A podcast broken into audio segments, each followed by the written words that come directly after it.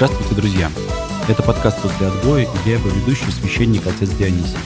Сегодня мы говорим на очень интересную тему, тема, которая проскальзывала у нас в предыдущих выпусках, но ни разу мы не посвящали ей отдельный эпизод нашего подкаста.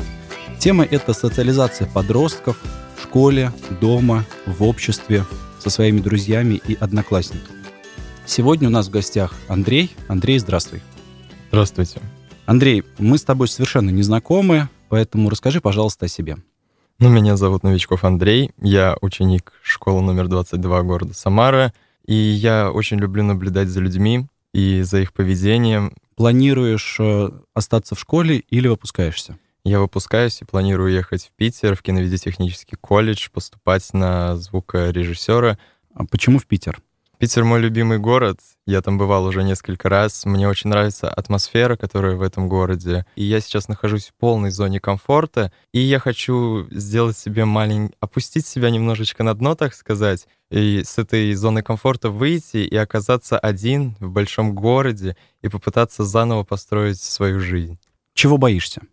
Самый большой страх для меня — это наверное, погаснуть. В какой-нибудь момент мне главное не наткнуться и не оборваться обо что-нибудь, что я потухну, и мне будет некуда идти, и я не смогу чего-то делать из-за каких-то внутренних переживаний. А как ты планируешь выстроить процесс социализации в новом городе, куда ты приезжаешь, где у тебя нет знакомых, нет друзей? Попытаюсь начать сначала с малого, ну, с колледжа, в который я поступаю, соответственно.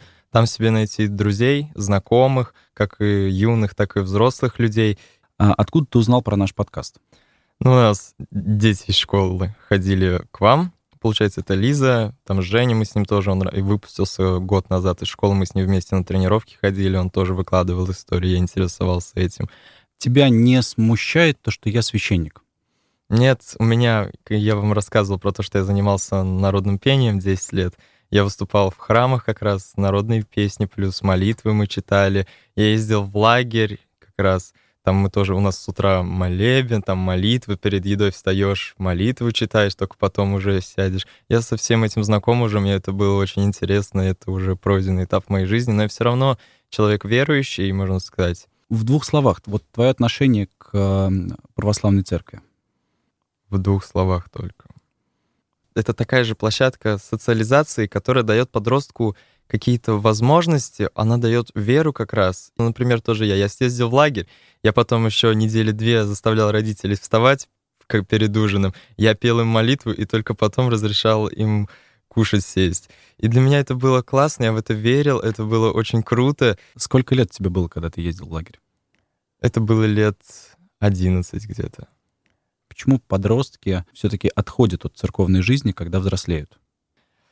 У подростков появляется другое мышление, они развиваются, растут, и они отходят от этого детского горения, и они уже начинают интересоваться другим, просто меняется интерес. Последний на эту тему. На твой взгляд, что церковь как институт земной, который, как ты сказал, дает возможность социализации детей, должна сделать, чтобы подросткам было интересно, чтобы они не уходили? Ну, у вас же есть, есть люди, которые продолжают оставаться верующими, даже подростки. Просто они должны также передавать э, свои там мысли, свои идеи, рассказывать про то, что происходит. Мое мнение то, что никогда не нужно равняться на большинство. Большинство есть большинство, и его добиться никогда невозможно. Просто нужно работать с тем, что у нас есть. Ты ведешь несколько страничек в социальных сетях. Я так понимаю, это ВКонтакте, Инстаграм, Инстаграм. Ютуб, что-то mm-hmm. еще? На Ютубе тебя нет. На Ютубе я решил туда пока что не лезть, это для будущего. Смотри, у нас тоже был отдельный выпуск э, в первом сезоне еще, ссылку прикреплю в описании, где мы с подростками затрагивали тему соцсетей и их роли в жизни подростков, в том числе и в вопросе социализации. Вот можешь рассказать о своем отношении к соцсетям? На твой взгляд, это мешает или помогает подросткам в процессе социализации? Если я там занимаюсь творчеством, выкладываю, популяризирую себя, становлюсь знаменитым, это площадка, на которой я работаю, с которой, на которой я развиваюсь, то это, безусловно, хорошо. Девочка, моя одноклассница, создала щитпост. Это группа, в которой она выкладывает все свои мысли там на обозрение 20 людям. И вот это вот, с одной стороны, и хорошо то, что она хочет поделиться и там пишет комментарии, общается, но с другой стороны, она меньше общается вживую, и рассказывает это в жизни. Она типа уже все это выложила, и все это уже все посмотрели. Вот это вот для меня такая тонкая грань, которую я никогда не хочу переходить. Щит-пост — это что? Я говорю, девочка у меня одноклассница, она создала закрытую группу, в которую пригласила там 20 своих друзей. То есть щит-пост — это закрытая группа в соцсети? Да. Она пригласила туда 20 своих друзей, и там постит информацию о своей жизни, типа, что у нее происходит и так далее. А вообще, что сейчас популярно у подростков? Инстаграм, ТикТок. Клабхаус. Клабхаус, они только вроде еще как вошли, я тоже про это слышал. И Клабхаусом сейчас пользуются более взрослые люди и вот эти блогеры, которые пытаются развивать себя во всех социальных сетях. Для, до подростков это пока что еще не дошло. Но, по крайней мере, из моего круга общения никто еще и не пользуется этим Клабхаусом. Смотри, ты, как я понял, достаточно активно общаешься в соцсетях даже со своей мамой. Например, я листал ленту у тебя ВКонтакте, и под одним из последних постов, где ты выложил фотографию с девушкой и написал что-то в стиле «хочу на море, чтобы нас было трое» или что-то такое. Да, это строчка из песни. Это была ну, отсылка к песне, но я так и думал, что мама ее поймет неправильно. Мама, мама под э, постом пишет комментарий, ты на него отвечаешь, там завязывается какое-то общение. Крестный подключился там еще, да. А ты вживую с мамой это обсуждал? Естественно. Да у нас происходит как? Я выкладываю пост, например, какой-то, мама меня зовет к себе. Мы обсуждаем это. Она мне написала комментарий. Я такой, я тебе там комментарий написала. Я такой, мам, зачем ты это сделала? Я такой, смотри, я тебе сейчас отвечу тут. Она такая, я тебе сейчас отвечу, что ты там хочешь мне написать еще? И у нас вот так это вживую, наоборот, играешь, представь, это для нас игра. Ты с мамой личную жизнь обсуждаешь? Естественно. Вы с мамой друзья? Огромные. А есть ли темы, которые ты не будешь обсуждать с мамой? Наверное, нет, потому что мама для меня самый близкий человек. Я считаю то, что проще ей сразу все рассказать, чем потом она это от кого-нибудь узнает. То есть, если я там где-нибудь накосячил, например, с учителем по химии поссорился, я сразу бегу к маме, мам, мам, к тебе сейчас придут жаловаться, я сделал вот это, вот это, я виноват. Каково это быть ребенком учителя и своего классного руководителя? С одной стороны, это очень плохо, потому что, например, я говорю, оценку получил, например, там тройку, двойку, бегом сразу маме доложили, вообще никому вызывать не надо, и мама уже ко мне идет. А, при... а с другой стороны, это хорошо, потому что мама всегда рядом, плюс это еще более тесное общение с классом, потому что, например, она уехала там в департамент образования бумажки отвозить, а урок уже начинается наш. То есть я пришел быстренько там, что-нибудь подготовил, заменил, ее так презентации послушал, дал тему какую поучить. А как к этому относились, относятся одноклассники? Ну, вообще, когда я пришел в школу, было такое отношение, то, что ой, маминкин сынок, ой, так, так далее. А потом мама показала при всем классе то, что нет, я не ее сынок здесь, я здесь простой ученик. Что она сделала? Она начала меня отчитывать на уроке. Сидим мы... У нас учитель истории общества знания у нас. Любая тема, любой вопрос — это новичков. Сразу у нас отвечает какой-нибудь косяк новичков. Отвечает, она меня при всем классе тоже может специально и припустить, и, и зовет отвечать. То есть у меня нет никакого блата, когда я это могу, типа, мам, поставь пятерку мне, пожалуйста. Мне там не хватает до пятерки. В любой школе, в любом э, таком подростковом сообществе бывают коллективные косяки, когда ребята там сговариваются, там, все не отвечать, если что-то не выучили, не поняли, или там все прогулять уроки, или что-нибудь еще в таком роде. Вот когда что-то подобное происходило у вас в классе, тебя звали, посвящали, или ты потом оказывался как бы в одиночестве? у нас есть шайка, которая начнет что-нибудь придумывать, делать, и мне сразу об этом всем скажут, и я их уже, этих ребят, остановлю последнее тоже спрошу. Вот если ситуация так складывается, что ты не можешь отговорить ребят, пойдешь, расскажешь учителю или просто оставишь это им, так сказать, на усмотрение? Я много о чем разговариваю с мамой, особенно по вечерам. И если она что-нибудь спросит, я все-таки ей это расскажу, потому что ей это важно, и ей потом за это отвечать. Все разборки, которые могут происходить, за это будет ответственная она. И я предупрежу ребят о том, что если вы это соберетесь сделать, то Светлана Юрьевна об этом узнает. Их реакция? Не было у нас таких ситуаций. Я не ну, прям ни одной.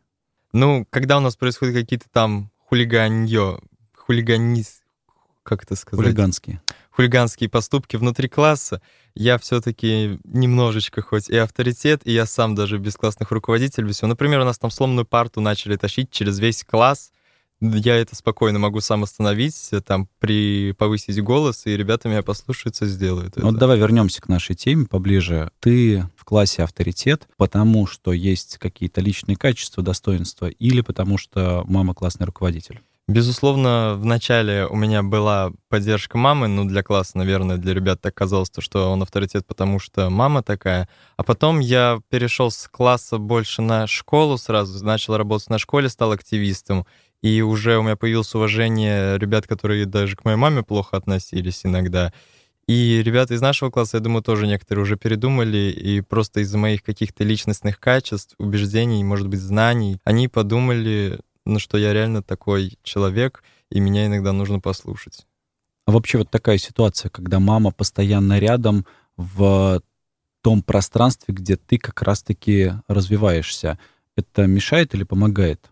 Мы не видимся почти в школьное время. То есть она сидит там в учительской, ведет уроки, и постоянно я контактирую все равно с ребятами, с другими учителями, даже больше, чем мама. Это мы вечером сядем за стол, обсудим, что у нас произошло в школе и так далее. В школе мы так близко не контактируем. Но тогда вот более конкретно, то, что ты лидер ученического самоуправления, то, что ты ведешь социальные сети, то, что ты вступаешь в там, молодежную партию, об этом мы еще тоже поговорим. Какой процент э, в этом успехе или в этих достижениях э, процент твоей мамы? Я же учился еще в другой школе до этого, и там я в классе тоже был и авторитетом, и с директором мы тоже общались, и везде активничал. А почему перешел? Потому что там с учителями была проблема. Учителя начали уходить. Она вообще была Но... против того, что я стану председателем ученического самоуправления. Ты девятый класс, у тебя в конце года экзамены. Ты куда лезешь? Ты мне в прошлом году обещал, что ты с общественной жизнью покончишь. Спасибо. Отлично. Ты снимаешь клипы на песни известных авторов, но сам эти песни не перепеваешь. Я еще не настолько владею аудиопрограммами, чтобы хорошо, красиво все это свести и обработать. Кто пишет сценарий? Сам. А кто снимает? У меня девушка Катя. А вот в нескольких клипах с тобой в паре играла одна и та же девочка. Это Катя твоя девушка? Да. Ты не пробовал на роль девушки в этих клипах других актрис? Пробовал, у меня есть клип э, Дор, на песню Доры, не помню, как называется. Там я с другой девочкой, там у меня Катя снимала, а я с другой девочкой. Как она реагировала на это?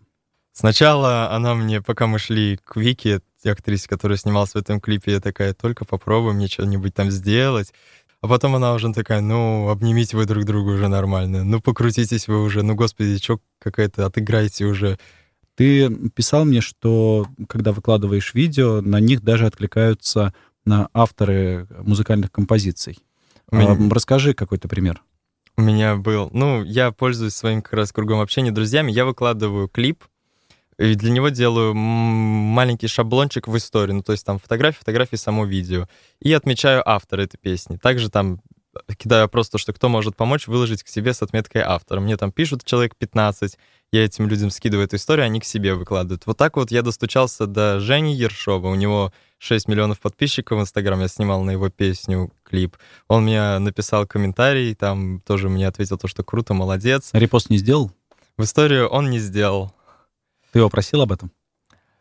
Нет, я не пытаюсь как-то... Я пытаюсь просто зацепить, чтобы хотя бы посмотрели, оценили, там, лайкнули, комментарии написали, а репосты в историю, ну, кто хочет, тот сделает уже, это другой уровень. Например, там... Я почитал комментарии к э, твоим э, видео, действительно очень много положительных откликов и достаточно много просмотров. Смотри, меня вот какая тема интересует. Э, я понимаю, что абсолютно большинство подростков не рискнут выкладывать настолько личное творчество — где ты играешь, где ты э, пытаешься что-то продемонстрировать, раскрепощаешься. Два вопроса. Во-первых, как ты переборол страх, как ты начал это делать, и второе, как реагируют все-таки твои одноклассники. Насчет реакции одноклассников. Некоторые, конечно, подкалывают. Есть такие, которые там подколят цитатку из моего творчества какой-нибудь скажут и начнут с этого смеяться. А большинство все равно те, кто поддерживает, говорят то, что ты молодец, ты многого добьешься. Для начала, который уровень ты ставишь, это уже очень высокая планка. Мне рассказывают об этом. Вот даже я, взрослый человек, когда опубликовал первый выпуск своего подкаста, очень волновался. Ты помнишь, когда ты первый раз выложил видео, и что ты чувствовал? Ну, я тизер выкладываю, я его тоже пересмотрю там на телефоне раза четыре, смотрю такой, блин, блин, блин. Потом, пока монтируешь этот ролик, ты тоже его пересматриваешь, думаешь, блин, вот здесь еще не так сделано, я уже не успею, мне нужно по времени это выложить. Потом выкладываешь, я выключал обычно телефон минут на 40 просто, но у меня всегда такая, клип выкладываю, я минут на 40 убираю телефон, я такой, все, идем там покушать, уроки поучить, не смотрим реакцию людей, ничего не делают. А потом уже открываешь и уже начинаешь читать, разбирать, скидывать и так далее. Вот у меня именно вот такая фишка, я вспомнил то, что я откладываю и не смотрю сначала, как это происходит, я не наблюдаю там за живой реакцией, сколько там лайков накручивается, просмотров и так далее. Вот ты на следующее утро заходишь в класс. Что ты чувствуешь, что ты переживаешь? Я еще иду по школе, я поднимаюсь, там мне раска... там девочка из 11 класса расскажет то, что вот здесь круто было, это очень хорошо, но вот этот момент мне не, не очень понравился и так далее. Твои чувства. Вот ты идешь в школу, ты накануне выложил клип. Вот что ты чувствуешь? Боишься, волнуешься, тебе наплевать? Мне не наплевать, я очень жду, я, скорее всего, жду какой-то оценки, потому что мне это важно. Я понимаю то, что большинство моих друзей объективно мне все-таки не, не скажут там какие-то косяки, поэтому я сам еще пишу там своим знакомым, которые уже там 2-3 года выпустились на этой школы, я такой, оцени, посмотри, напиши мне отзыв. Твой совет тем ребятам, которые хотели бы что-то подобное выкладывать, но боятся?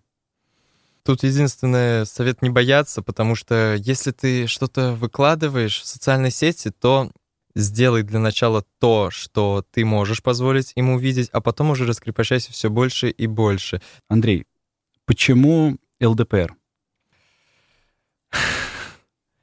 Ну, в общем, я все-таки, можно сказать, какой-то либерал в политике. И у меня была такая идея, проект. Я в школе хотел сделать маленькую зону комфорта. У меня была договоренность я написал там предпринимателям, футболистам, у многих там нету денег, мне отказали, и мне предложили обратиться в ЛДПР. Я к ним пришел, там, к координатору по Самарской области, мы общались с ними. То, что ты вступишь в партию, было гарантией помощи или потом нет, твое желание? Нет, нет, это мое потом уже желание. Мы пришли, поболтали, болтали часа два, рассказывал я им о себе, они о себе, о своей партии, и потом мы договорились, они мне рассказали про то, как устроено, чего можно добиться, рассказали Сейчас свои планы. у тебя какая-то активная позиция личная в плане политических взглядов?